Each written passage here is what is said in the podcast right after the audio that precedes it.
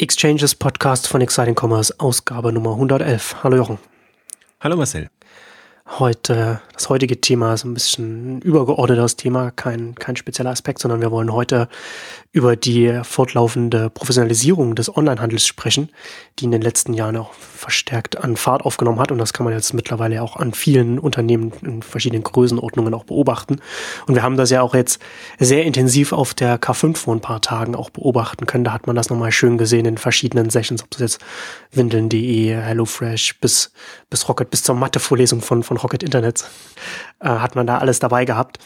Und ja, das ist äh, heut, heute das Thema, über das wir sprechen wollen. Du hast ja auch äh, auf deiner na, Eröffnungskeynote oder auf deiner an, äh, einführenden Rede äh, ja auch nochmal auf der K5 ja auch nochmal gesagt, und du hast, wir haben es ja auch auf Seiten Commerce ja auch immer wieder, dass man ja auch bei der Größenordnung ja auch immer wieder jetzt neue Maßstäbe ansetzen muss, was vor fünf Jahren schon ein großer Online-Händler war, ist das ja heute jetzt zwingend nicht mehr, äh, schon allein was, was die Umsatzgrößen angeht.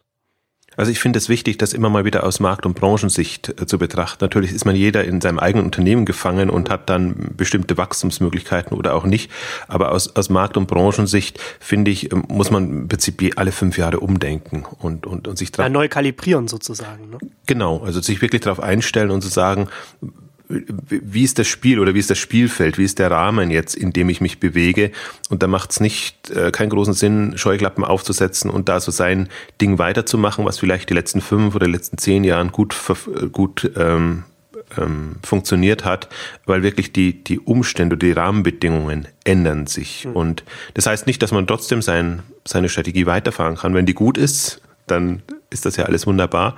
Aber wenn sie halt so also wenn man durchaus von den Marktgegebenheiten abhängig ist, glaube ich, ist es wichtig, sich da immer mal wieder bewusst zu machen, wo steht man denn eigentlich? Und das wollte ich eigentlich auch verdeutlichen. Deswegen, ich habe ja nur eine ganz kurze Einführung gemacht diesmal, weil wir sehr ähm, volles Programm haben und weil ich wusste, dass da auch sehr viel von den Themen nochmal noch mal kommt dann, ähm, dass man halt wirklich, also ich mache es halt immer fest an den, an den Umsatzrelationen. Man könnte auch andere Kriterien finden. Es wurde mir natürlich dann auch gleich vorgeworfen, jetzt so in den in Nachgesprächen, dass es denn nur immer, muss es immer nur um Wachstum und große Umsätze und Umsatzsprünge gehen. Ähm, Natürlich nicht, das ist auch nicht der Punkt. Und ich glaube, wir hatten schon das eine oder andere Beispiel im, im Programm, wo man auch gesehen hat, auch ähm, jetzt eine nicht wachstumsfinanzierte E-Commerce-Strategie kann auch sehr professionell und gut ähm, geführt werden. Also das ist mir schon auch immer wichtig ähm, zu zeigen, ähm, dass, dass wir das ganze Spektrum haben, wobei man schon sagen muss, in diesem Jahr ging es natürlich schon. Wir haben jetzt die ganzen Börsengänge gehabt. Äh, wir haben natürlich, du hast genannt, Windel.de, ähm, Rocket, äh, Zalando, ähm, also die, die an die Börse gegangen sind, nochmal da gehabt, haben aber auch, glaube ich, jetzt so gut wie alle den Möbelmarkt mal ausgespart, ähm, Börsenkandidaten und Aspiranten da gehabt. Also das fängt für mich durchaus, ja. da gab es jetzt keine Ambitionen oder Hinweise in der Richtung, aber in Internetstores ist einfach, äh, ist, ein, ist ein Kandidat, ähm, sehr gesetteltes Unternehmen, der auch nochmal deutlich gemacht hat, eigentlich jetzt so die, bei einem durchaus ähm, erstaunlichen Wachstum Profitabilität gut erreicht. Ähm, also bei, ich glaube, 140 Millionen Umsatz sind sie jetzt 10 Millionen EBITDA ähm, angestrebt jetzt für dieses Jahr. Also das ist sicherlich ein, ein Kandidat. Ich, ich halte eben auch Unternehmen, also Mr. Specs hat, glaube ich, nochmal ganz gut deutlich gemacht, auch wie deren Wachstumsstrategie ähm, ist. Da, da kann man viel erwarten und die müssen, wenn die jetzt einen Umsatz, sei es durch Zukäufe, äh, Regionen von 100 Millionen oder noch mehr kommen, dann sind die definitiv auch ein Kandidat und können dann eben über die Börse letztendlich wachsen. Ähm, Outfittery jetzt so als ähm, nach Kommendes, aber glaube ich auch nochmal vom, vom, vom strategischen Anspruch ähm, hat Julia Bösch das auch nochmal sehr klar rübergebracht. Auch das wurde dann immer äh, bei Twitter oder so kritisiert, müssen denn alle ähm, Marktführerambitionen haben. Aber ich finde genau, das ist die, das ist ja der Punkt. Also sehr äh, interessanter Vorwurf an Unternehmen. Ja, aber ich denke mir auch, was, was wäre die Alternative? Ich will irgendwie Mittelmaß äh, da, da dahin. Gedacht, ja dümpeln, ist, ist ähm, also ich weiß natürlich, was dahinter steckt, äh, aber, aber die, den Unternehmen selber kann man es nicht, nicht vorwerfen. Und es gibt, ähm, also wenn man eine eher klassische Strategie fährt, muss das einfach das Ziel sein. Und ich finde, man sah, sah jetzt auch ganz gut, wie die, wie die, wie das internationale Herangehen ist. Also wir haben ja jetzt kaum mehr ein Unternehmen gehabt, was sagt, äh, wir sind glücklich auf dem deutschen Markt und machen da unser Ding, sondern die nutzen eigentlich, und aus meiner Sicht ist es schon Gunst der Stunde, weil der deutsche Markt einer der härtesten ist im E-Commerce und ähm, die Kompetenzen, die man da aufbaut, oder wenn man da wirklich sich professionalisiert und, gut, und, und extrem gut da ist, ja. dann kann man das halt entsprechend auch ähm, nutzen und sich dann mit, also fand vor allen Dingen, äh, war mir so nicht klar bei, bei Mr. Specs beeindruckend, dass die sagen, obwohl sie jetzt alle möglichen Unternehmen übernehmen, dass sie mit einer Marke, mit der Marke Mr. Specs europaweit dann irgendwann mal präsent sein wollen, ähm, war für mich so eine, eine Neuigkeit ähm, und damit ja, weiß nicht, ob sie sich unterscheiden, aber so MyOptic sicherlich, weil, weil die unterschiedliche ähm, Brands jetzt haben, aber auch für unterschiedliche Themen. Aber die, die Grundidee oder der Tenor war ja immer derselbe. Wir haben die und die Kompetenzen aufgebaut, ähm, sind sehr kennzahlenorientiert, äh, sehr kundenorientiert und ähm, der Witz war ja eigentlich so also dieses, dieses Phänomen Berlin quasi als International Hub für. Ja, das hat sich auch als Thema ja ein bisschen durchgezogen. Ne? Das ist das ja. natürlich, wenn man, also zum einen, äh, du hast ja Outfittery schon gesagt, und also grundsätzlich geht es ja schon immer darum, dass, dass die Online-Händler sagen, ja, äh, der europäische Markt, also nicht Deutschland allein, sondern halt Europa. Wenn man, man, man hat immer den europäischen Markt vor Augen. Das ist ja auch total sinnvoll von der, von der Größe einfach und auch von der, klar, von der geografischen Nähe. Ähm, und und wir haben es ja mehrfach auch auf der Bühne gehört, dass es, dass es einfach, wenn man internationalisieren, wenn man ein Team für eine Internationalisierung aber zentral organisieren will, dann ist dann, dann bietet sich Berlin einfach an, weil man äh, Leute aus ganz Europa oder aus der ganzen Welt, kann man sagen, nach Berlin locken kann, weil das hier einfach auch eine, eine, Stadt ist, in der man sich auch, wenn man in den USA lebt oder, oder in, in Schweden oder, oder sonst wo, sich vorstellen kann, einfach äh, da hinzugehen und sich da was aufzubauen und da zu leben. Also das hat man auch also bei Internetstores fand ich jetzt sehr schön gemerkt, weil eben auch quasi der, der Markus Winter als, als Geschäftsführer so halb in Berlin ist oder ich würde fast sagen ganz in Berlin ist, aber also aus, aus dem ja, Rocket Groupon, glaube ich, war sein, sein Hintergrund, ähm, Umfeld, ähm, da einfach jetzt ein internationales Marketing-Team hm aufbaut, wo man dann eben auch die, die Märkte bedient. Und selbst ein Design 3000 ist jetzt äh, mit, mit Ableger nach Berlin gezogen, weil es eben echt schwierig ist, ähm, sei es Entwickler oder gute äh, Marketingleute dann ähm, in die, in dem Fall glaube ich, ist es keine Beleidigung, Provinz zu, zu ja. holen. Die sitzen ja wirklich noch abgeschiedener als jetzt ein Internetstores, die ja immerhin den, den Raum Stuttgart noch mh, hm, dann haben. Und ich finde, das hat sich sehr schön rauskristallisiert die anderen sitzen ohnehin in Berlin, also das ist gar kein Thema. Natürlich Mr. Specs und, und Outfittery, HelloFresh und so. Und das ist ja, aber ich fand es ja, ich fand's ja auch interessant. Ne? Also letztendlich, man muss ja nicht dann das ganze Unternehmen nach Berlin verlegen, sondern man kann ja einfach die, in Anführungszeichen, Internationalisierungsabteilung dann da, dafür äh, ein Büro oder ein Standort, wie auch immer man es nennen will, in Berlin aufmachen. Was ja nicht das Schlechteste muss, sein muss, auch im, im, im, in dem Sinn von den Anschluss halten und da ja. einfach man ist nicht, also die, die Berlin muss man schon mögen jetzt, was da gerade passiert und diese ganze äh, Turbulenzen und, und der Hype natürlich auch zu, zum Teil da ist. Ähm, also ob man komplett hinzieht, ist immer so eine Frage. Aber gerade jetzt so eher, es sind ja eher so ältere Unternehmen dann, ähm, die einfach damit ähm, ganz gut den Draht in die Szene halten können. muss halt schon sagen, in, in Berlin passiert es halt momentan so das, was wirklich an spannenden ähm, neuen ähm, vorangetrieben wird.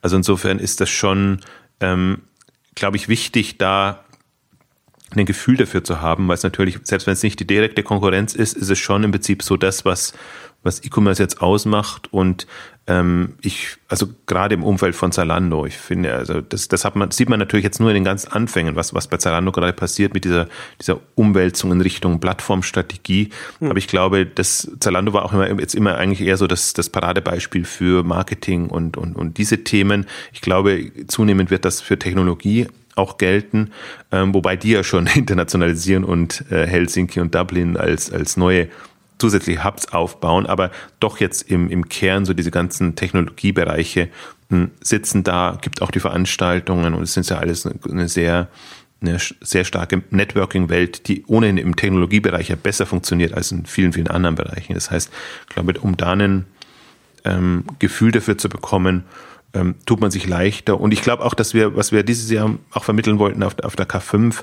ist ja auch dieses andere Technologieverständnis, äh, ein bisschen weg von äh, ich und mein Shopsystem und dann docke ich noch eine Warenwirtschaft an und das ist es dann hin zu eben Technologieplattformen und, und, und Strategien, die einfach mehr erlauben. Und mir war das insofern ganz recht, dass wir auch von, von Zalando jetzt ähm, äh, eher, eher Leute aus der, das ist nicht uncharmant gemeint, Leute aus der zweiten Reihe hatten, weil die A, kennt man, weiß man inzwischen was, was Robert Genz und Co. und die Führung sagt. Also das ist ja sehr, ja. sehr berechenbar. Und ich glaube, dann hat man auch nochmal einen Einblick. Und gerade so ein, so ein Christoph Lange ist, war mir sehr, ist mir sehr viel wert, da zu haben, weil ich ihn immer, immer so als Mann von der Basis oder Mann des Volkes jetzt im, im Zalando-Kontext sehe, ähm, der halt, ähm, also der halt jetzt nicht im, im, im Top-Management angesiedelt ist, aber den Draht dahin hat und, und Dinge macht, ähm, die, also schon die, die Vorreiterprojekte mitmacht, einfach weil er so lange im Unternehmen ist. Und ich glaube, bei ihm kam auch nochmal sehr gut rüber, wie so ein, wie das Unternehmen tickt, trotz allem. Also das ist halt nicht so ein, das ist nicht so ähm, Konzern- und Corporate-mäßig, äh, wie man das vielleicht sich vorstellen müsste bei 8000 Leuten, sondern das ist schon, äh, die versuchen schon so ihren, ihren Startup-Geist da äh, zu behalten. Und ähm, deswegen find, fand ich es jetzt auch spannend, mal so ein bisschen, also er erzählt hat, wie, wie, wie sie diese Brand Solutions vorantreiben. Also ging es ja bei der Session um zwei Themen. Einerseits mal so ein bisschen zehn, sieben Jahre Zalando Revue passieren lassen. Ich glaube, da merkt man auch noch mal so ein bisschen, ähm, wie, wie, wie sich das Unternehmen gewandelt hat und wie da Professionalisierung schon vorangetrieben wird, wobei sie immer noch einfach dieses, dieses, ähm, ja, also die Dinge auch, ähm, wie soll ich sagen, ähm, wie sagt man, nicht falsch machen, sondern ähm, ähm, also Dinge ausprobieren, die halt nicht klappen, sagen wir es mal so rum, und dann eben entsprechend reagieren. Ich finde auch, das hat, ähm, das darf man nicht unterschätzen bei Zalando, das hat das Unternehmen auch stark gemacht. Also weil sie halt schon ein paar Mal aus, aus wirklich verfahrenen Situationen herausgekommen sind, glaube ich, sind sie da besser gerüstet für so, so Unsicherheiten oder so, ähm, ähm, ja, ähm, wie sagt man, Krisen, nennen wir es mal einfach Krisen, ähm, als, als so manches andere. Und zwar sowohl technologisch als auch Kommunikation, als auch, sie haben ja alles mitgemacht. Also auch, dass das Business halt nicht so, also Disposition im, im, im Produktbereich, Sortimentbereich nicht so klappt. Und ähm, aber gleichzeitig jetzt eben, und das hat er eigentlich auch ganz gut ähm, dargestellt, wie so ähm, es läuft, wenn einfach so Brand Solutions neu eingeführt werden. Also auch, dass man ja. mit der Minimallösung quasi startet, wie die Abstimmung intern, also auch seine Abstimmung jetzt mit, mit, mit David Schneider und, und, und Robert Gens jetzt in der, in der, in, in der strategischen Ausrichtung oder generell, wie das vorantreibt. Also es ist nicht so, dass die außen vor sind, sondern die liefern genauso ihren Input rein, wie, wie er eben Input aus, ja, von den Marken oder von anderen Themen bekommt. Hm, also deswegen ist das, glaube ich, hat das, also ich hoffe, das hat, hat nochmal ein Bild von Zalando gezeigt, was man sonst nicht so bekommt und was natürlich inzwischen auch schwierig ist zu bekommen, weil sie ja extrem PR-seitig extrem stark sind, äh, als börsennotiertes Unternehmen kaum was sagen können, also dann immer nur diese Phasen haben, wo man halt dann so die klassischen Erfolgsstories und hinbekommt, also präsentiert bekommt. Und ähm, ich fand mindestens so äh, spannend eigentlich auch den, also wir haben jetzt, ich habe versucht, ein bisschen hm, Zalando in drei, vier Blöcke zu, zu gliedern. So, so Christoph quasi als, als Einblick aus Mitarbeitersicht. Äh, ich fand auch die Session mit Moritz Hahn sehr, sehr schön, ähm, weil er nochmal als, ähm, also Titel ist äh, Senior Vice President Market und Category Management. Ähm, also er kümmert sich, und das ist erst seit Anfang des Jahres, dass das gekoppelt ist, sowohl äh, quasi fürs Sortiment verantwortlich, als eben auch ja, für die Nachfrage, die Kundensicht. Das haben sie so umgebaut. Und ich fand, er hat nochmal sehr schön die, was heißt nochmal, er hat, so habe ich es noch nie gehört, also er hat sehr schön die, die Philosophie ja. beschrieben, wie, wie, also das Verständnis, als was ähm, die Vision von, von Zalando als, als Modeanbieter. Ja, also gerade, gerade die zwei Sessions hatte, komplementieren sich äh, sehr schön, also geben sehr schön, sehr schönen Einblick äh, in das Unternehmen und da auch nochmal von Moritz Hahn zu hören, wie sich das Unternehmen selbst wie du schon sagst, so die Philosophie dahinter, wie sie es sich sieht und, und mit welchem Anspruch sie rangehen oder, oder mit welchen, welcher Zielsetzung quasi auf, auf höchster Ebene, ähm, also Empowerment und, und so weiter und, und natürlich auch so, ne, was er sind libertären Paternalismus, was er da angesprochen hat, wie sie da den, den Kunden die Freiheit geben wollen, ähm, und Fashion demokratischer machen wollen. Also das muss man ja auch gar nicht bewerten, aber das ist, aber das ist so der Anspruch, den sie da haben und halt auch trotzdem gleichzeitig auch den Kunden versuchen wollen, dahin zu bringen, was ihm vielleicht am besten oder was, was sie für ihn am besten halten. Ne? Also was wiederum letzten Endes nur auf, auf das alte äh, den Einspruch zurückkommt, wie, wie wichtig die Default-Einstellung ist. Ne? Also das, ist ja jetzt auch nichts Neues im,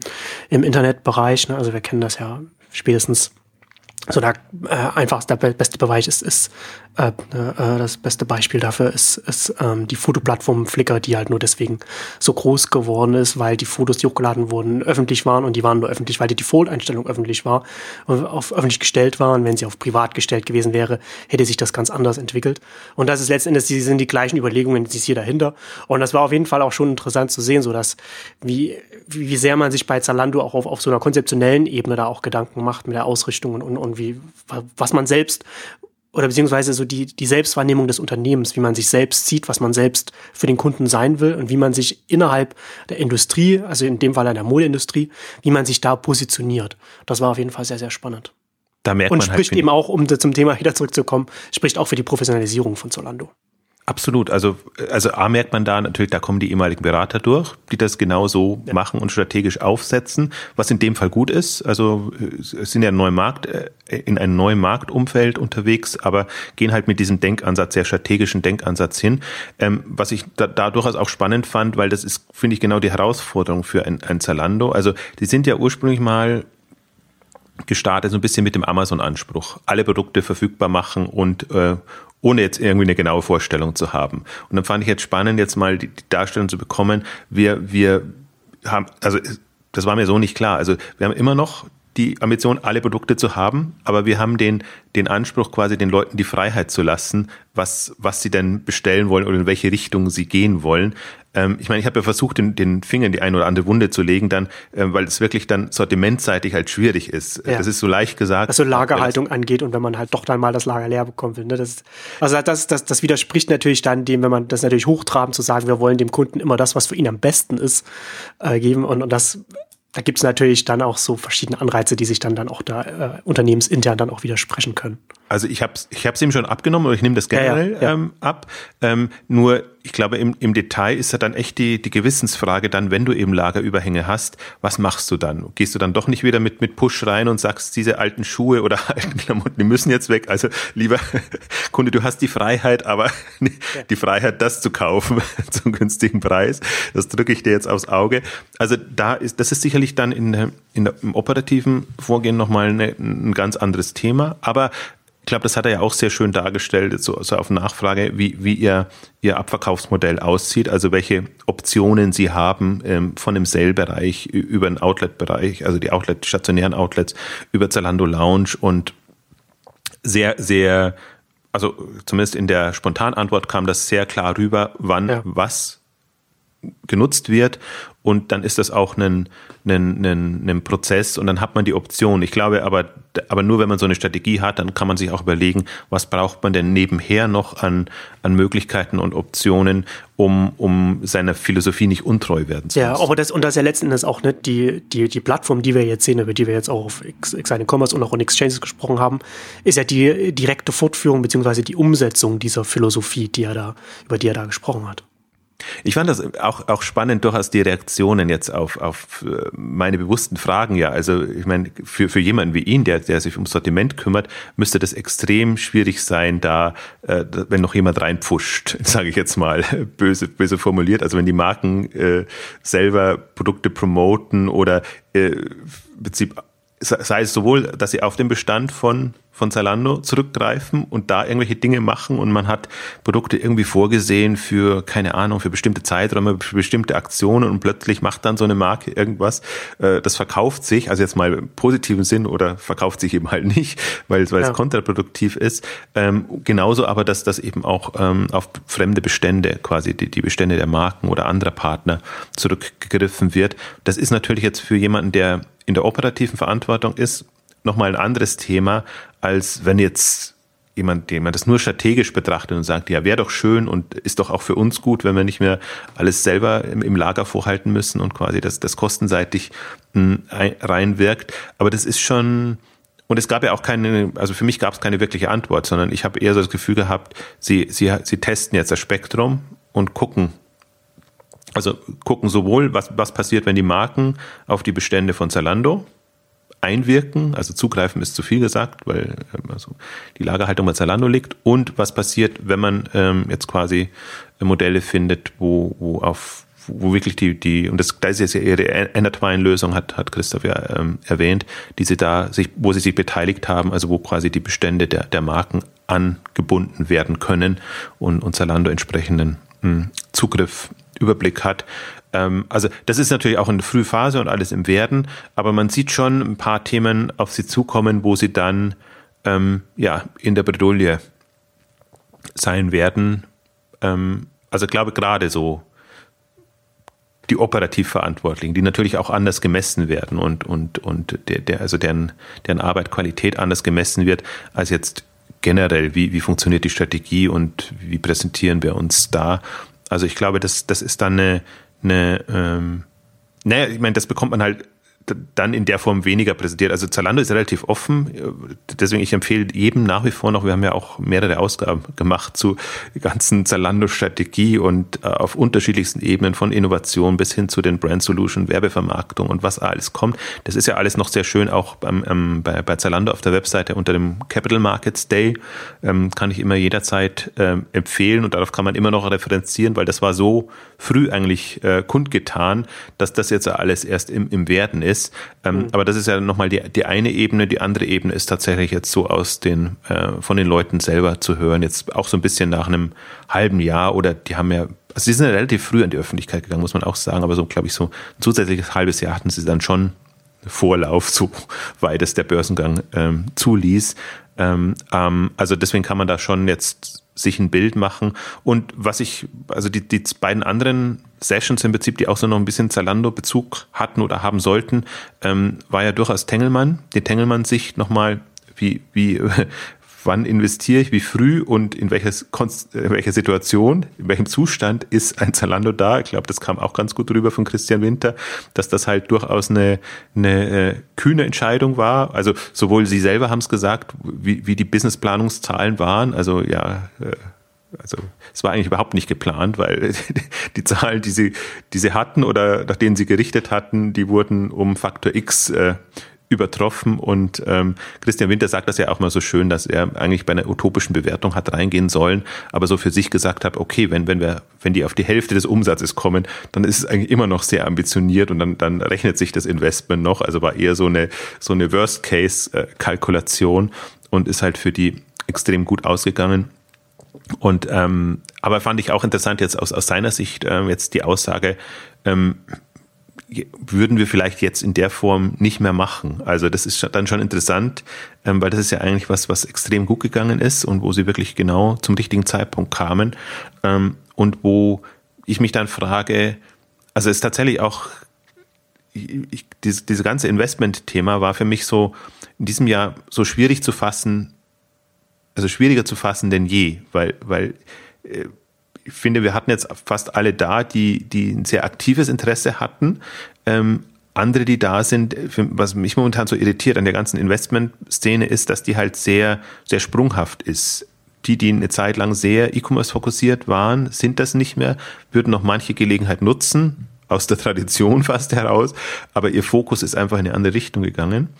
Und die, die jetzt da sind, also so Tengelmann, Rewe, Media Saturn, die ja aus dem Handelskontext kommen, sind im Grunde noch näher dran und sind jetzt auch, also Tengelmann noch am ersten, da wurde es auch deutlich, finde ich, dass die schon ähm, sich halt als, als VC verstehen und nicht als Corporate Investment ähm, Arm in, in der Form. Deswegen sind sie durchaus, also er hat gesagt, jetzt Technologie ist natürlich für die ein großes Thema. Da haben sie jetzt auch viele Investment, haben sie sich auch vom, von den Mitarbeitern verstärkt. Aber fand so ein bisschen äh, schade dann, äh, wenn, wenn da so eine Aussage dann kommt, quasi so in den, in den Kern-E-Commerce oder so, das nächste Zalando wird man nicht mehr machen, weil es ist, kostet so viel Geld.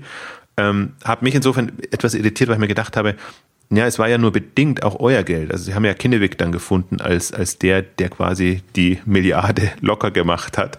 Ähm, nicht ganz, also die anderen haben das schon auch noch investiert, aber jetzt mal, um es um so ein bisschen überspitzt darzustellen, ja. die nötig war, um ein Zalando äh, in diese Dimensionen zu katapultieren und eigentlich jetzt auch in einen, einen Modus zu bekommen, dass die eigentlich jetzt relativ ähm, gut vorankommen und ihr ganzes Börsengeld ja noch auf der Kasse haben. Ja, aber ist das dann nicht vielleicht dann auch von, von Tengelmann und anderen dann, oder beziehungsweise jetzt konkret Tengelmann, dann auch einfach eine Einschätzung des, des, des VC-Ökosystems, dass, dass ich auch findet man nochmal einen zweiten Kinderweg, hört man schon von Kinderweg, dass sie das nicht nochmal machen.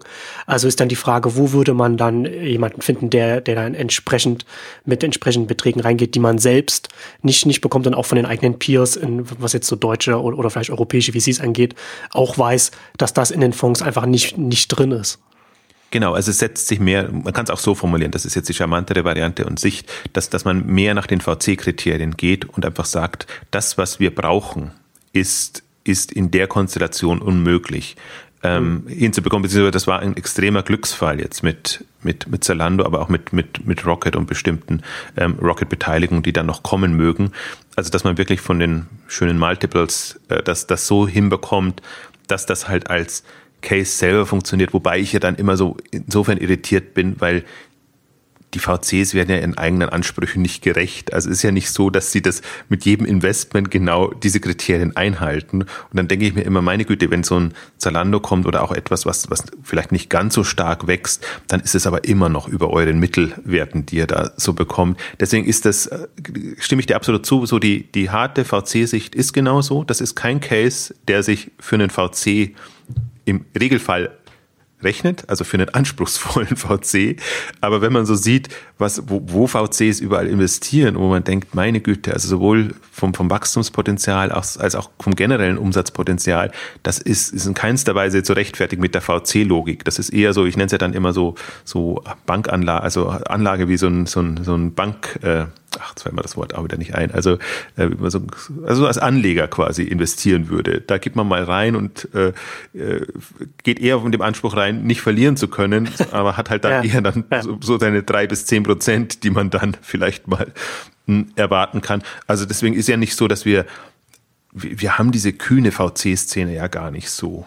Und, und ähm, in der Masse. Aber die hat, das hat witzigerweise Silicon Valley auch nicht. Also deswegen, es gibt ja nur ein, zwei Handvoll wirkliche äh, VCs im VC-Modus. Die anderen sind ja alle so übervorsichtig und, und, und haben da eher so eine, eine klassische, äh, was heißt nicht klassische, sondern eher eine, also keine VC-Denke einfach, mit der sie solche Investments eingehen und vor allen Dingen auch, wer halt schon erst in der Wachstumsphase reingeht, hat ja nochmal ein Problem, weil die müssen ja eigentlich schon in die Frühphasen rein, damit sie tatsächlich diese, diese Kriterien bekommen können. Also insofern war das ein, finde Zalando war so ein, witzigerweise dann eben im E-Commerce so ein schöner Fall, wo man gesehen hat, für die, die früh drin waren, rechnet sich das genau nach, nach VC-Kriterien schon.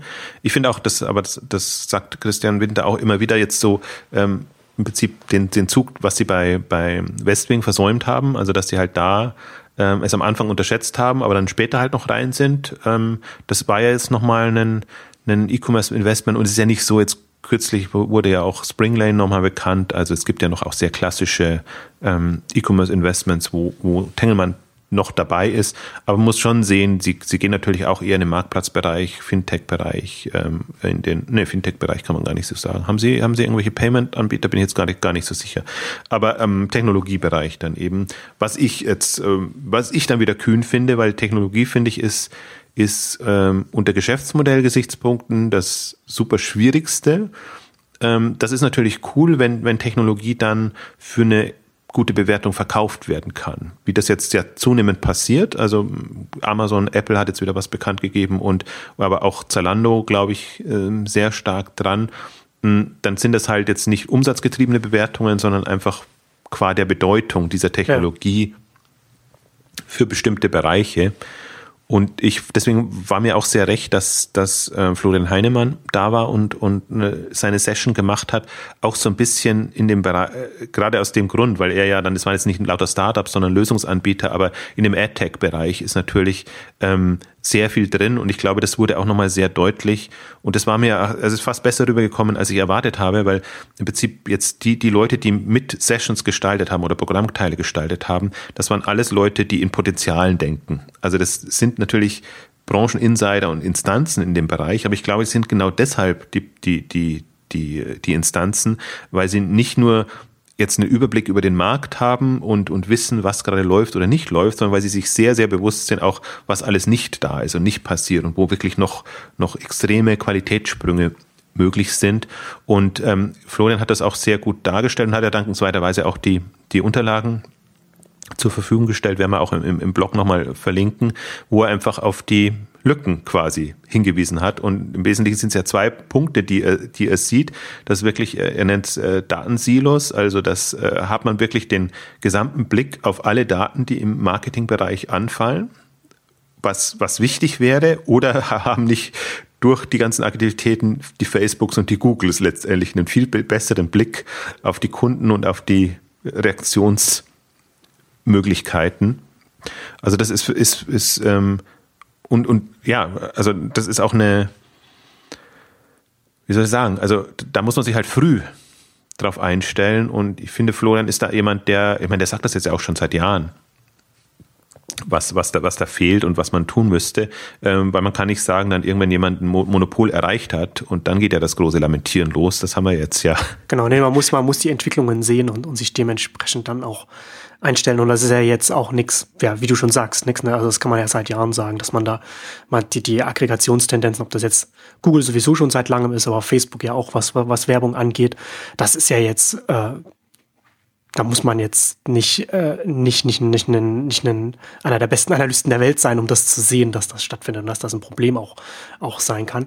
Ähm, und ja, ich fand das auch interessant. Ne? Also wie kann man damit umgehen? Ne? Also zum einen Zalando ist natürlich selbst auch in, in, in einer Größe, wo, wo, wo es dann in seinem Bereich auch etwas, etwas machen kann, aber halt auch ein Beispiel, was wir dann ja auch mit einem Startup dann halt auch hatten, dass sich einfach mehrere Unternehmen quasi die Plattform eines Startups nutzen, um da oder eines Anbieters nutzen, um da Daten zu bündeln und da einen eigenen Pool aufzubauen, der dann eben größer ist als, als die Summe der Einzelteile.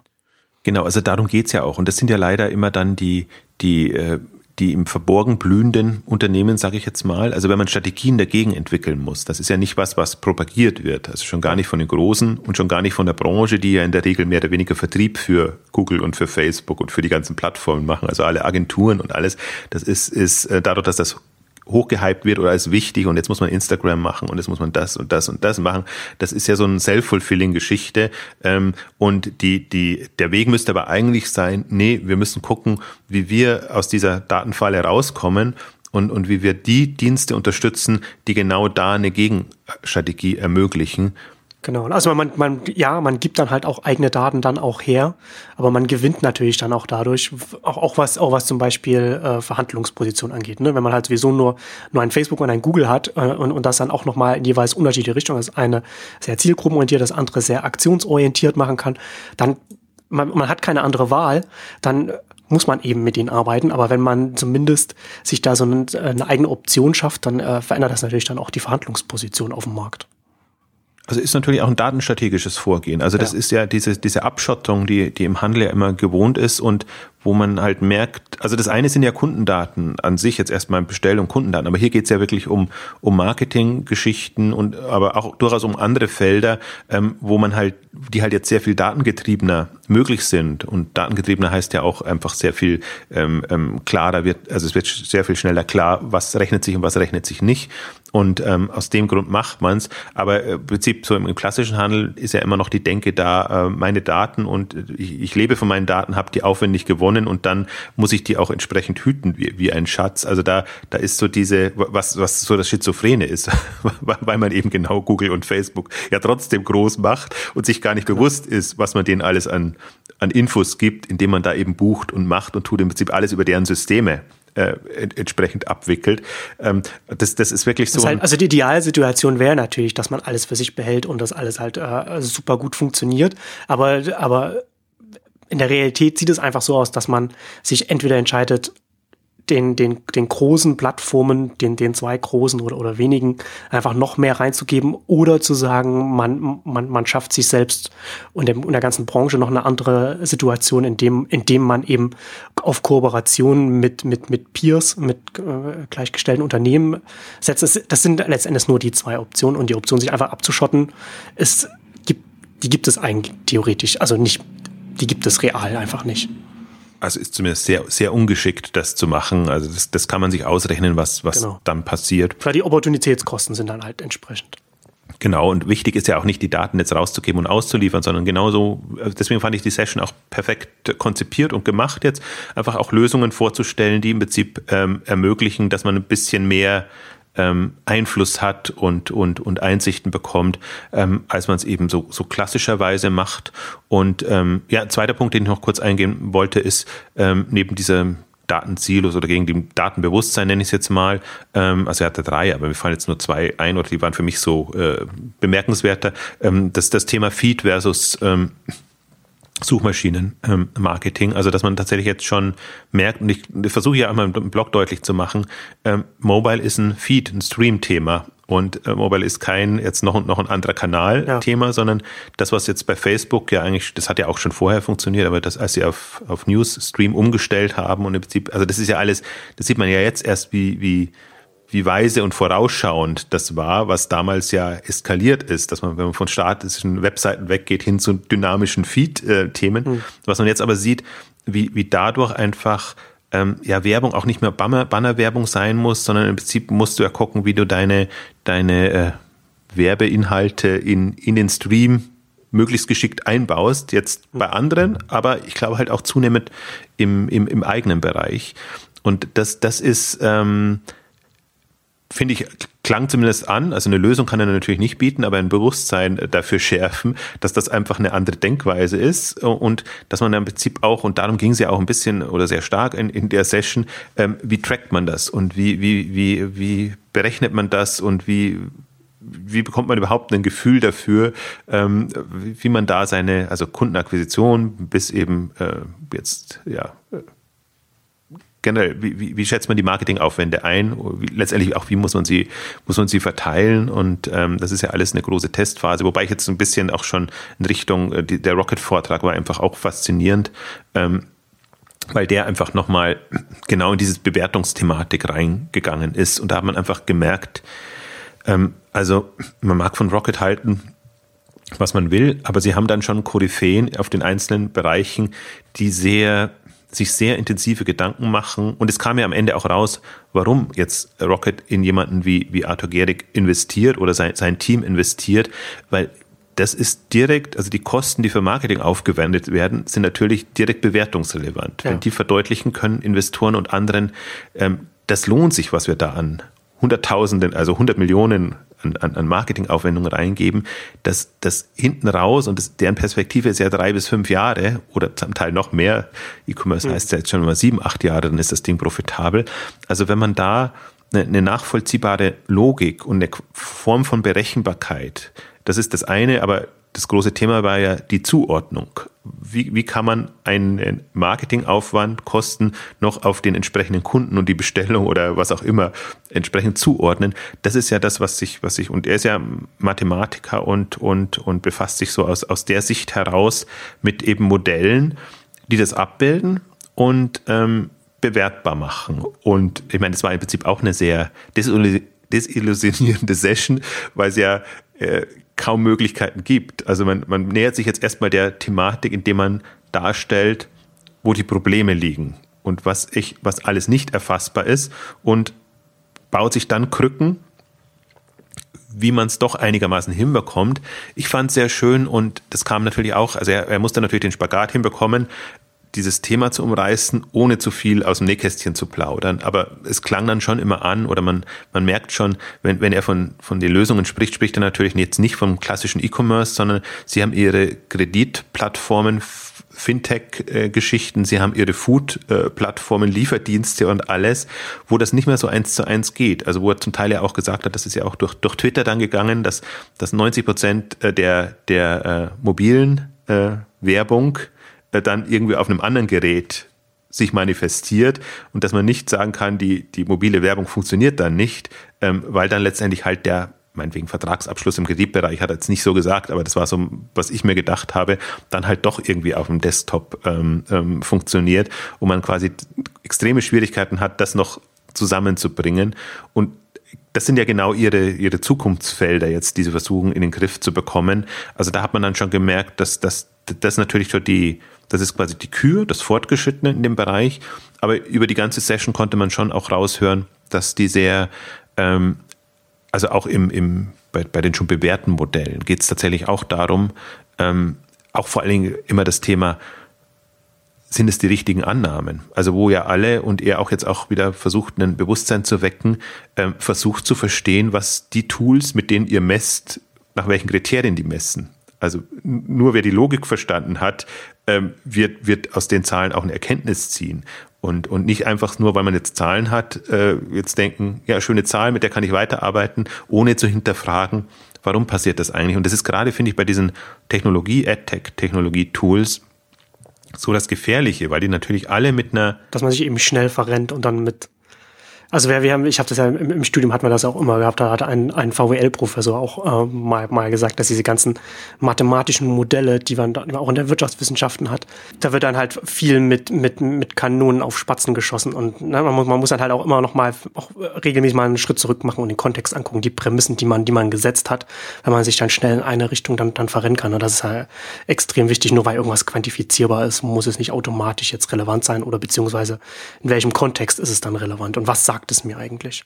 Also ich finde halt auch, und das ist das Problem wirklich mit alle, die, die mit Daten umgehen, nicht gelernt haben und, und Daten nur nutzen, aber kein Gefühl für die Erhebung haben oder im Prinzip auch die Mechaniken, ähm, dass dann schon, es wird schon sehr viel deletiert, muss man schon sagen. Also die, die, das wirkt dann so hoch. Aber umso wichtiger, dass das jetzt, dass es jetzt auch thematisiert wird. Ne? Also das ist ja auch wieder so ein, so wieder so ein, so ein nächster Schritt in, in der Debatte in der Branche, dass, dass dann, dass darüber gesprochen wird.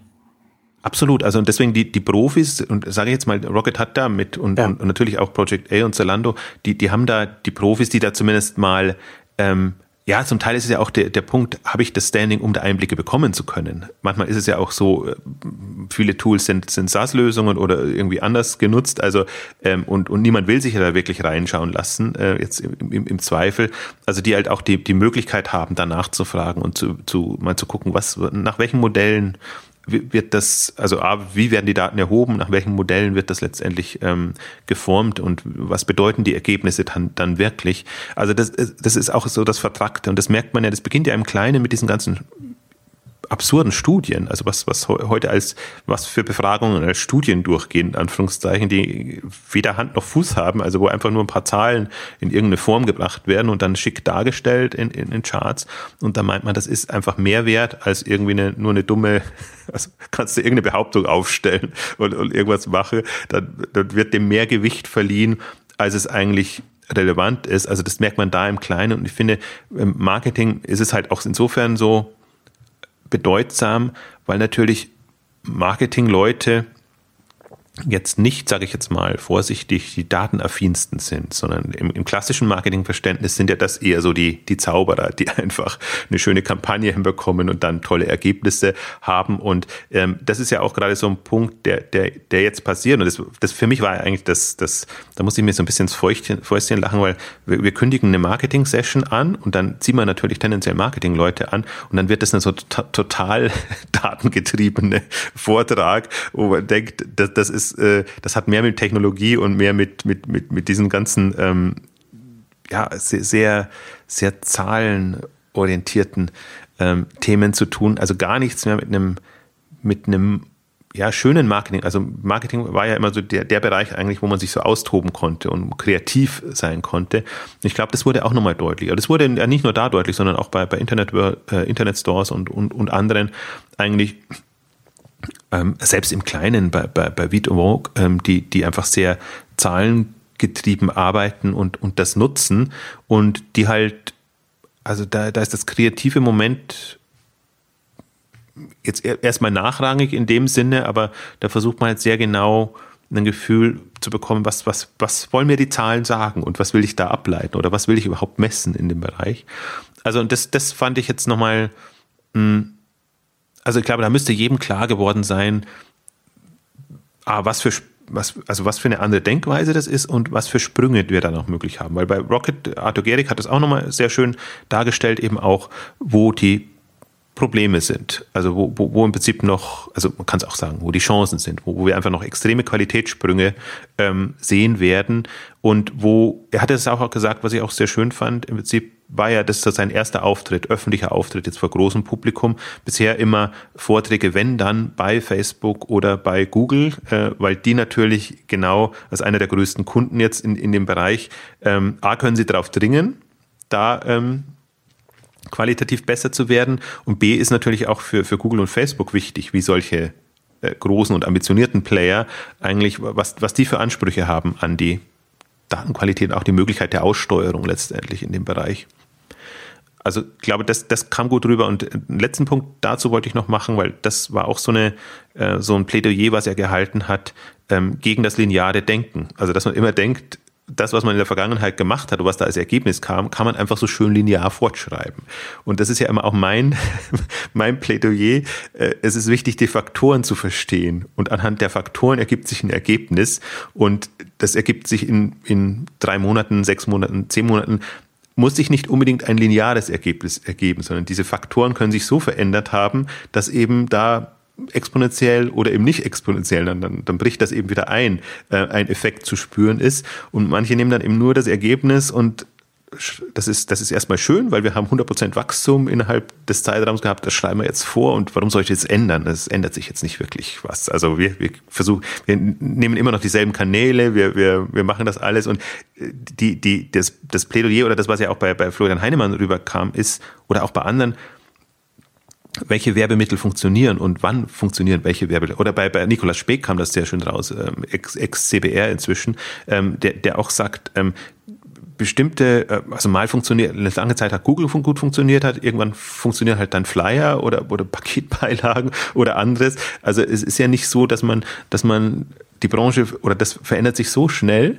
ähm, dass man auch wettbewerbsfähige Preise letztendlich bekommt. Also das heißt nicht, funktioniert es nicht mehr, sondern ist es noch lukrativ, kann man das noch so einsetzen, ähm, so dass man ja auch, wenn man da nicht an die Wurzeln geht und sich überlegt, welche Hebel nutze ich eigentlich, extreme Schwierigkeiten hat. Also insofern fand ich das nochmal, war, hatte ich jetzt so in der Form gar nicht erwartet, aber einfach nochmal ein sehr schönes Plädoyer, auch es sich nicht so einfach zu machen. Das ist kein, das ist, selbst wenn man jetzt vermeintlich durch, durch Daten und Zahlen eine, eine größere Sicherheit und vermeintliche Berechenbarkeit hat, ist es nicht so, als wenn man sich nicht mit Prognosemodellen auskennt oder mit, mit, mit genereller Einschätzung von Zahlen, tut man sich da unheimlich schwer oder tappt einfach an alle Fallen rein. Also da wird das, da schlägt das schöne Big Data Phänomen eher zurück. Und man macht sich mehr kaputt, als wenn man da so naiv mit seiner, äh, mit ein paar wenigen Grundannahmen vorangegangen ist. Mm, und aber deswegen äh, ist, ist das auch, deswegen ist bei Rocket zum Beispiel ist man ja auch extrem hin und her gerissen, wenn man sieht, was sie so in der Kommunikation machen und das ist halt alles so heute so, morgen so und das ist alles sehr unberechenbar, was, was wie, wie das da weitergeht. Aber ich glaube eben unter der Haube ähm, bauen sie da ein sehr mächtiges, mächtigen Apparat, sage ich jetzt mal, weil das sowohl jetzt Mitarbeiterkompetenzen als auch Technologie ist, ähm, die halt dann entsprechend genutzt werden können. Und ich finde, Rocket ist eines der wenigen Unternehmen, also Zalando geht auch in die Richtung, aber die die sich Know-how für Anwendungen aufbauen. Ja. Also das, das ist ja zum Beispiel selbst bei, bei Google und bei, bei Facebook ist es ja nicht so, sondern die haben ihr ein Modell und versuchen dann über die Monetarisierungsmöglichkeiten, die sie haben, einfach unterschiedliche Varianten zu bekommen und qualitative Sprünge hinzubekommen, durchaus jetzt in der, in der Werbeaussteuerung oder in, in allem, also auch in, in der Nutzeransprache. Wohingegen jetzt Rocket und andere gibt sicherlich im kleinen Rahmen auch noch viele jetzt, die, die da unterwegs sind, ähm, versuchen sich quasi so ein, so ein Skillset aufzubauen ähm, und ein Toolset, das sie dann nutzen können, um unterschiedliche Themen eigentlich sehr effizient in den Markt reinzubekommen.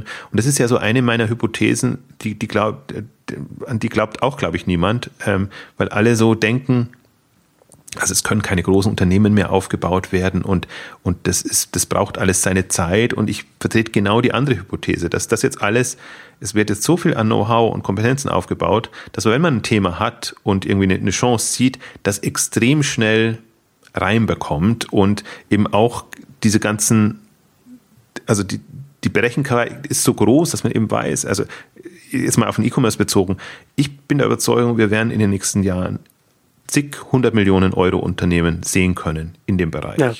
die, die wirklich sei es mit Venture Capital oder ohne Venture Capital, aber zumindest in der berechenbaren Logik extrem in den Markt gedrückt werden können, ähm, kein Thema. Und ich gehe sogar davon aus, dass, dass man die Hürde über die Zeit höher setzt und dass man sagt, wir, wir sind jetzt in der Lage, durch Internet und all diese Datenkompetenzen Milliardenunternehmen sehr schnell hochzubekommen. Die werden natürlich nicht den langen Zyklus haben. Also es werden keine 20, 40, 50 Jahresunternehmen sein, im Zweifel, weil, weil, das, weil das, das sich immer wieder selber ähm, ersetzt dann.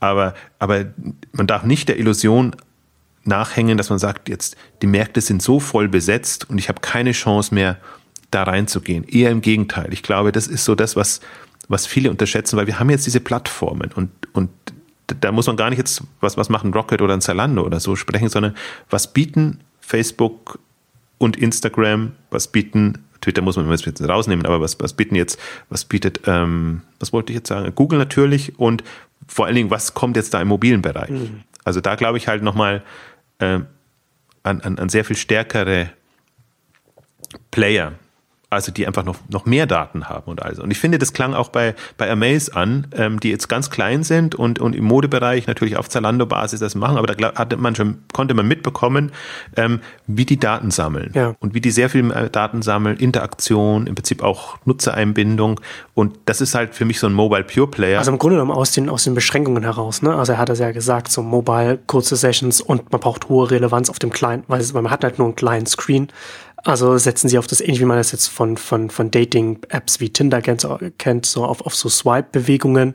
Links, rechts, eins, eins ist, eins ist quasi ein Plus, eins ein Minuszeichen für, für jedes und dann, und dann sammeln sie halt relativ schnell 0-1-Bewertungen, hat er es genannt, also positiv, negativ und dann hat man nach 100, 200 Swipes und das, und das kommt man durchaus schnell hin, ne, wenn man das so anguckt. Gerade Mode ist ja auch was Visuelles. Da kann man schnell, ja, gefällt mir, gefällt mir nicht. Und dann geht, geht es relativ schnell, dass, dass ein Mace da einen Datenpool äh, aufbaut von seinen, von seinen Nutzern und Nutzerinnen, wo sie, wo sie so Präferenzen sehr, sehr gut zuordnen können und das dann halt auch äh, entsprechend clustern können und dann halt auch wieder daraus wieder lernen können, okay, dem Cluster, da, da gibt es dann welche, die, denen gefällt das, also wird es auch dem Rest des Clusters gefallen und so weiter. Ne? Und da kann man dann über die Zeit hinweg, kann das, kann das auf jeden Fall ein sehr, sehr spannendes Angebot werden und da sieht man halt, finde ich auch schön, wie man, wie man quasi die Beschränkungen des, des Formfaktors, also des Smartphones, nutzt, um, um, um daraus wieder eigene Vorteile für das eigene Konzept quasi herauszuziehen. Absolut, das kannst du halt aber nur, wenn du mit der Brille reingehst. Genau. Äh, das, das machst du nicht, wenn du schon was hast und versuchst das dann zu übertragen.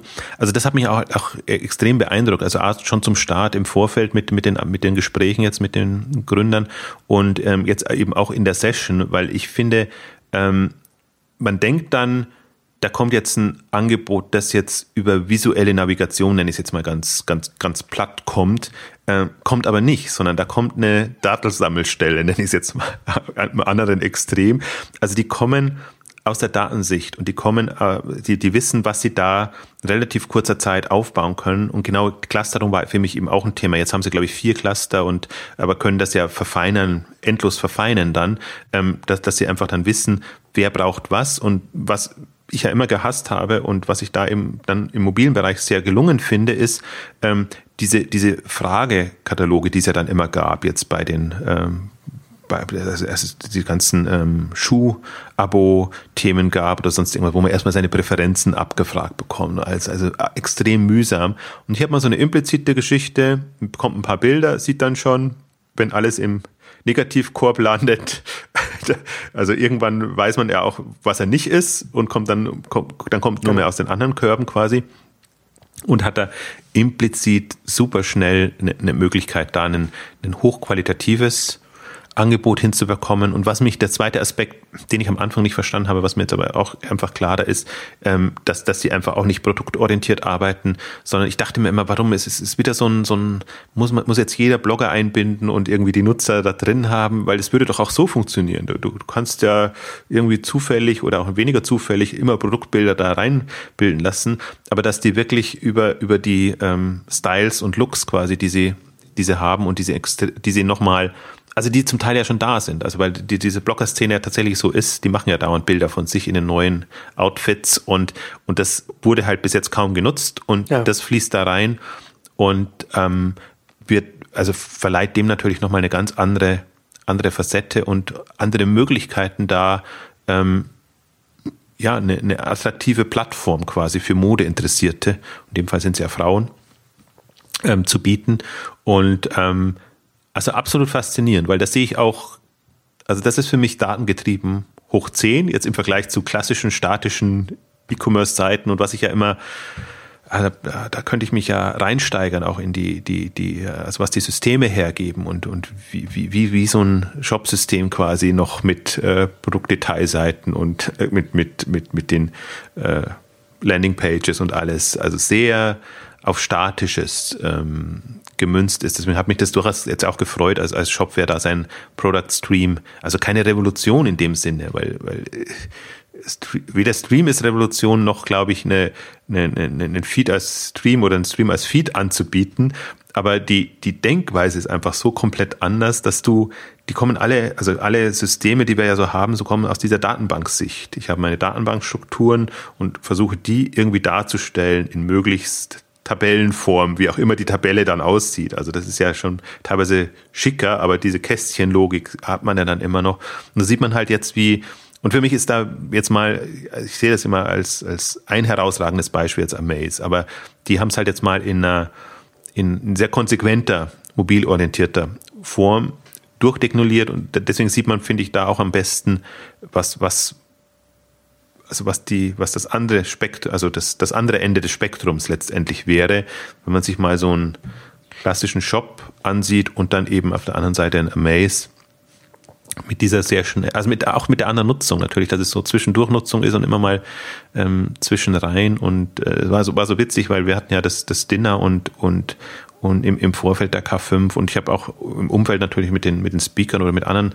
gesprochen und dann auch so eine, eine Caroline Juncker natürlich von Viet und Vogue, die die sagt äh, also die ist jetzt natürlich in einem anderen Bereich unterwegs, aber nutzt das total gerne. Und das ist halt auch für sie als Modeinteressierte einfach wirklich ein, ein, eine, eine super Anwendung einfach, um, um sich zu inspirieren lassen. Ich bin mal sehr gespannt, wie die, wie die Kaufabschlüsse dann sein werden. Also ob man tatsächlich das als, als, ähm, als Shopping Plattform nutzt, ob das die Monetarisierungsvariante sein muss, ist sicherlich besser jetzt mit One-Click oder mit, mit, mit auf, auf derselben Ebene zu machen, was jetzt ihr angestrebtes Ziel ist.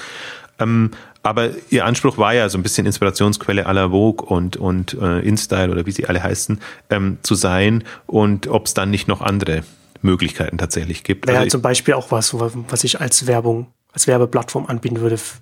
Nicht, vielleicht, weiß nicht für Händler, aber für, für Modemarken zum Beispiel, ne, wo man dann auch sehr spezifisch dann so etwas äh, setzen kann. Also gibt es auf jeden Fall Möglichkeiten für Amaze auf jeden Fall eine, eine spannende äh, Anwendung. Äh, Bin ich gespannt, wo sich das hinentwickeln wird für alles, weil sie auch in einer Art von Stream arbeiten. Genau. Also ist, ist ein bisschen natürlich in der Darstellung anders, ist nicht so mal durchscrollen, aber ich kann mir eben auch, auch Stream-Anwendungen vorstellen für, für solche Dienste. Ich weiß gar nicht, ob sie das nicht in, in, in dem anderen Modus haben, aber, aber das ist, ist ähm, also das wird mir zunehmend klarer, auch mit, mit allen möglichen Leuten, mit denen ich spreche, auch im Prinzip so ein bisschen, was dann mobile Denke heißt. Also, ja. und, und das ist für mich, also ich bin eh schon immer ein Fan von Stream und habe das ja immer hochgehalten und hatte eigentlich schon die Hoffnung, bei Facebook äh, gäbe es da was mit den Anwendungen, die es dann zum Teil hatten und, und mit dieser Denke. Und dann kamen die, die Facebook-Shops raus, also ganz, ganz, ganz, ganz schlimm. genau das Gegenteil, da wieder eine, eine statische Anlaufstelle drin zu haben. Und jetzt im Immobilienbereich, also wenn man mobil so denken kann und das hoffe ich immer, das wäre mein Plädoyer, also es wäre auch mein Exciting Commerce Verständnis von Mobile, wäre Stream und nicht Bildschirm ja. sondern egal ob genau. Tablet oder, oder, oder Smartphone, Stream, Scrollen, ähm, also noch extremer Scrollen, als man es im, im, im anderen schon hatte. ich glaube, wenn man dann E-Commerce oder, oder Anwendungen so denkt, dann kommt man tatsächlich nochmal auf andere Ideen und hat, hat sehr viel andere Möglichkeiten, als wenn man da partout versucht, irgendwie seine Produktdetailseite auf den kleinen Screen ähm, zu bekommen. Also das war auch die letzte, jetzt haben wir fast ein bisschen mehr, mehr fokussiert auf, auf Zalando und diese ganze Welt, aber das war eben auch, weil die Zalando exklusiv nutzen, war das im Prinzip die, die, die dritte oder vierte Session, wenn man, wenn man VC mit reinnimmt, wo man versucht hat, so ein bisschen zu zeigen, wo, wohin bewegt sich auch Zalando? Weil ich glaube, das ist auch der, der nächste mobile Sprung, den ein Zalando machen wird. Und ähm, sie haben ja eigene Anwendungen und äh, aber unterstützen eben auch solche. Und sie haben ja auch, er hat ja auch beschrieben, ähm, hat das in der Session gemacht, muss ich, muss ich ganz vorsichtig sein, was ich da sage, aber im Prinzip auch der, der Austausch mit, mit den Zalando UX äh, Leuten und Abteilungen ist sehr intensiv von, von Amaze und die befruchten sich natürlich dadurch jetzt gegenseitig. Könnte man ja fast schon den Countdown runterzählen, bis Amaze dann wieder zurück zum Mutterschiff quasi kehrt. Das ist, ist bin, also bin ich auch gespannt, wie das, wie da die Positionierung da mittelfristig, langfristig da äh, sein wird und was das Team, was, was sie letzten Endes machen wollen. So ein ähm, Equihire dann aber schon auf Zalando äh, Basis dann. Ja, da ist, da ist viel zu erwarten. Also ich glaube, das, das ist alles, man wird gar nicht so schnell schauen können, wie Zalando zuschnappt, wenn irgendwelche spannenden mobilen Anwendungen jetzt auftauchen. Deswegen kann man auch alle Leute nur motivieren. Also das, das war im Prinzip auch so eine Ambition, die ich hatte, kam jetzt nicht so rüber auf der K5-Konferenz, aber man kann jetzt Projekte, Themen angehen für Zalando, also Zalando als Exit-Kandidat, wenn man genau. sich genau anguckt, was, worauf achtet denn Zalando? Und ich glaube, da kann man also speziell im mobilen Bereich, aber auch durchaus im Technologie- und anderen Bereichen. Also wenn man sich die Brand Solutions anguckt, man, man sieht jetzt genau die Baustellen, die Zalando aufgemacht hat. Und das ist ja ein Grund, warum sie es offen kommunizieren, dass man genau sich ein Bild machen kann und im Prinzip ja auch nochmal nicht nur Entwicklerressourcen, sondern auch Startups natürlich unlockt und sagt, ähm, wir wären euer Exit-Partner und dann, dann äh, haben wir halt so ein wirklich schönes, dann ist, dann passt für mich das Wort Ökosystem auch wieder, ein Ökosystem wie bei Google, wie bei Facebook und bei anderen, die einfach auch bestimmte Sachen, die sie in-house gar nicht so schnell und so fokussiert entwickeln können, entsprechend aufgreifen können. Also das glaube ich in den nächsten, das müsste eigentlich dieses Jahr vielleicht nicht mehr, aber 2016, 2017 ähm, werden wir das. Wird das auf jeden Fall ein Thema. Sehr viele ähm, Übernahmen in dem, also falls, falls es genügend äh, innovative Gründer gibt, das muss man auch mal sagen, das ist natürlich auch ein anderes Thema. Aber was da ist und wenn, dann ist der Zalando nicht auf dem deutschen Markt festgelegt, dann äh, kaufen die halt auch in in USA oder in, in Asien ist ja vor allen Dingen so ein Thema, wo, wo sehr viel passiert. Ähm, sicherlich da auch die, diese Themen zu und kommen da einfach sehr schnell schneller voran. Also ich glaube auch, dass, dass Zalando dieses Mobile First oder was ich eigentlich hasse als, als, als Schlagwort, aber diesen, diesen Sprung sehr viel schneller schafft als, als viele andere. Durchaus auch als, als, äh, als, als Amazon, aber und eBay, ähm, eben weil sie in diesem Modus unterwegs sind und weil sie tatsächlich ähm, da gedanklich schon sehr viel weiter sind als, als so mancher andere und da auch nicht mehr auf, auf, ihr bestehende, auf ihre bestehenden Geschichten Rücksicht nehmen, beziehungsweise die schon so umgebaut haben mit Dein Zalando und mit ähm, anderen Themen, auch mit, mit jetzt, hat mich total fasziniert, kam, hat gar nichts mit dem Thema zu tun, aber wirklich so, wenn, wenn man sieht, Salon haben sie gestartet mit, mit Stylisten und, aber diese Stylisten fließen eben in die Dein Zalando ähm, ein.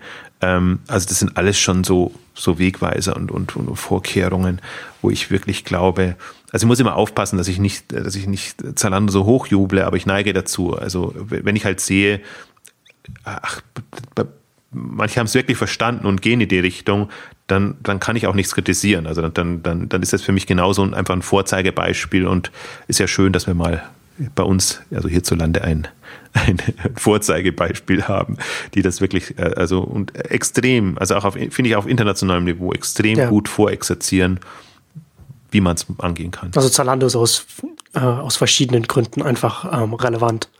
Ich würde sogar abschließend, abschließend jetzt nochmal kurz nochmal zur Professionalisierung der, der, der Branche zurückkommen, weil ich das auch interessant fand, was sich auch auf der K5 nochmal gezeigt hat, wir haben ja am Anfang das schon angesprochen, ne, dass man regelmäßig äh, die, die eigenen äh, Ansprüche bzw. die Wahrnehmung nochmal neu kalibrieren muss, um, um den, den sich verändernden Kontext einfach besser wahrzunehmen.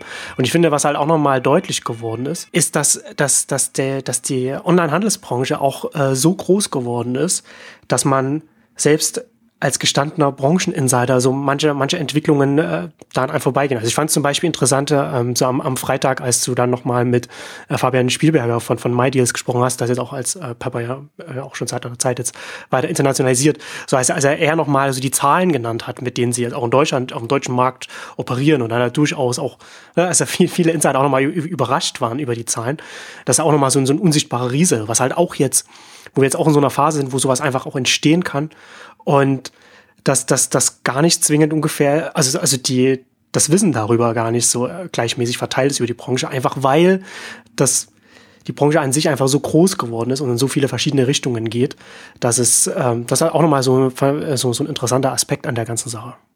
Das war auch wirklich die Herausforderung. Und da sieht man, und da hat sich für mich auch das K5-Konzept bewährt, wo wir am Anfang ja gestartet sind und, und, und sich natürlich jeder fragt, warum brauchen wir jetzt eine, eine Pure-Player-Konferenz neben den, ähm, also warum versammelt man nicht, nicht die alle und, und den gesamten Markt? Aber man sieht jetzt eben, der, der ganze Pure-Player-Bereich ist schon so, also A, Professionalisierung, aber auch so breit gestreut. Und du hast MyDeals angesprochen. Ich hatte wirklich dieses Mal das Problem, ich habe so viele also die Möglichkeit gab, so viele gute Speaker, also Insights von, von Speakern zu bekommen, ja. dass ich echt äh, Probleme hatte, eine Struktur zu finden, wie ich das abbilde. Weil jetzt äh, genauso ein Martin Heine, der, der, der von, von Auktionator spricht und der Art und Weise, wie man ähm, Video online effizient machen könnte, also wenn er verdeutlicht, was ihn alles unglücklich macht. Also wir haben ja sowohl über Auktionator gesprochen, was die jetzt vorhaben, und er ist halt eine wirklich, äh, ist wahrscheinlich einer der besten Teleshopper die, auch die, die, der macht das jetzt seit äh, 12, 15 Jahren oder so um, um den Dreh rum,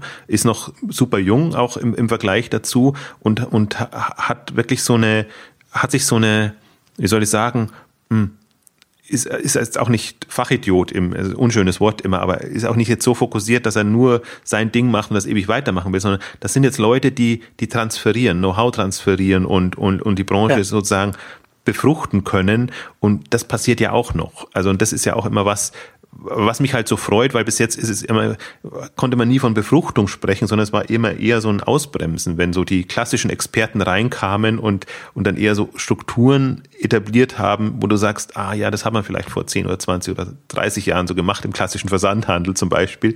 Ähm, und jetzt kommen Leute rein, die, die entweder neue Ideen haben oder eben eine andere, eine andere Erfahrung und Wissen mitbringen, die das nochmal, glaube ich, so aufs nächste Level bringen. Und so hatte ich auch im Prinzip den Ausblick-Block äh, verstanden. Da war eben MyDeals drin, da war Amaze drin, da war Auktionator drin mit, mit, mit Martin Heine. Ähm, durchaus auch, fand ich, haben wir jetzt nicht mehr Zeit, da noch tiefer einzusteigen, aber im Prinzip auch, dass die Media Saturn Strategie jetzt mit dem Space Lab, das hat, finde ich, Martin Sinner nochmal ganz klar verdeutlicht, was in einem Konzern möglich ist und wie er jetzt äh, ja ein bisschen aus der Not eine Tugend macht und da eine ähm, Strategie, Accelerator-Strategie nennen sie es jetzt ja, entwickelt hat, ähm, an die ich durchaus glaube. Also ich glaube, dass das ist so ein, also Konzerne haben nicht viele Möglichkeiten, das zu machen und ich spreche ja genauso von Inkubator- und Accelerator-Schwämme. Also das heißt, ich bin eigentlich kein Freund von, von solchen Modellen, aber er hat es auch sehr gut rübergebracht, fand ich, nochmal sehr klar dargestellt, was sind denn die Kriterien, welche Unternehmen nimmt man rein, wann und wie baut man das? Und nur um es kurz zu machen und vielleicht machen wir da nochmal eine separate Ausgabe dazu, im Prinzip die, die Aussage war ja im Prinzip, es muss so komplementär aufgestellt sein, dass es dem Kern nicht schadet und dass die Unternehmen die Freiheit haben, ihr Ding zu machen und dass man da wirklich neue Geschäftsfelder quasi, ähm, die, die im Regel am Rande von, von Media Saturn sind, ähm, angehen kann oder angehen lassen kann. Und das ist genau eine, eine Variante, so kommt man nicht in diese Konflikt rein, ach, die, die nehmen uns jetzt was weg oder die machen jetzt was, was, was, was uns im Endeffekt schadet. Hm, also deswegen bin ich da sehr gespannt, wie das ausgeht.